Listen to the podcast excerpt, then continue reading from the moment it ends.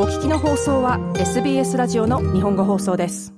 こんばんは。土曜日のこの時間はいつものように私安西直宗が日本とオーストラリアに関連したアーティストの情報を紹介していくコーナーです。さて皆さん、えー、今日もまた先週に続いてちょっとスプレンダーインザグラス関連の話題から入ります。えー、スプレンダーインザグラス、も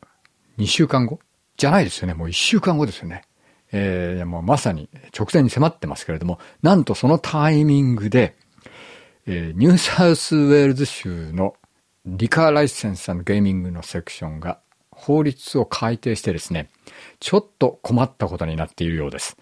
えー、というのもですね、この新たな改定によって、えー、フェスティバルに行く人は、18歳未満の場合は、常に18歳以上の大人と同伴していなければいけない。っていうふうに書き換えられちゃったんですよね。これ以前は16歳未満だったんです。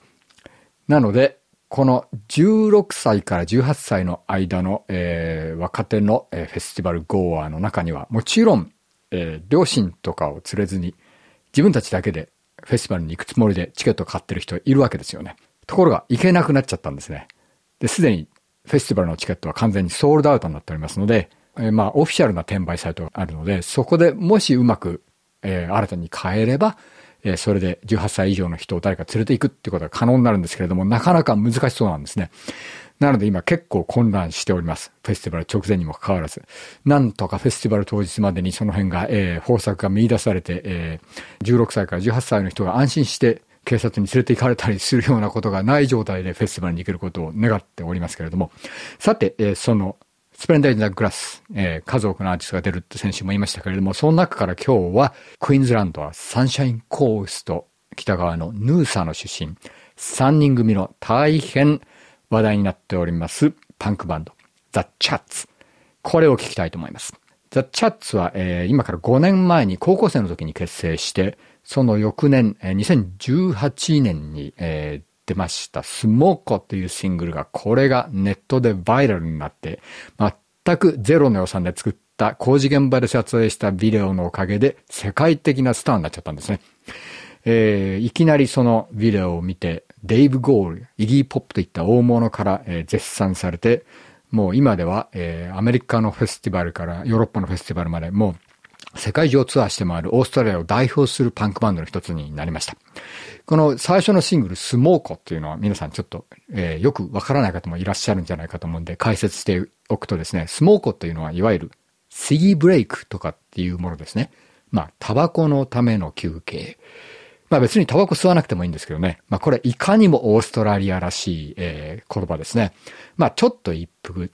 ちょっと休んでますと。なので、まあ、I'm on smoke, so leave me alone っていう感じなんですけど、要するに、あの、オストラリアの、えー、お店とかね、あるいはオフィスに電話したりすると、ちょっと今、席外してるんで、えー、後で、とか言われること多いですよね。なんか日本人の感覚からすると、なんでこんなタイムで休むんだよ、みたいなことがよくあると思うんですけれども、まさにその、えー、フィーリングを歌ったのがこのスモーコという曲でした。えー、それはまあい、いかにもオーストラリアらしいヒットですね。えー、今日かけるのは、えー、来月出る予定の最新の2枚目のアルバムからのシングルカットの曲で、Struck by Lightning って曲ですけれども、えー、なんと彼らはこの新しい来月発売のアルバムを引っ提げて、スプレンダーの次には年末にかけて、あの、ガンザンローゼズのオーストラリアツアー、まあ、大規模スタジアムツアーですね。これに、えメインサポートとして参加するんですね。もう、ガンズのサポートといえば、いくらでもオーストラリアのビッグネーム考えられると思うんですけれども、それを押しのけて、The Chats、見事に、えー、メインサポート、射止めましたね。えー、そのくらい海外での彼らの評価が高いっていうのがよくわかると思います。それでは、えー、彼らの、えー、間もなく出ます。2枚目のアルバムからのシングル、Struck by Lightning。どうぞ。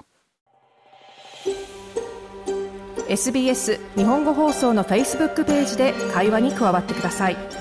l i いいねを押してご意見ご感想をお寄せください。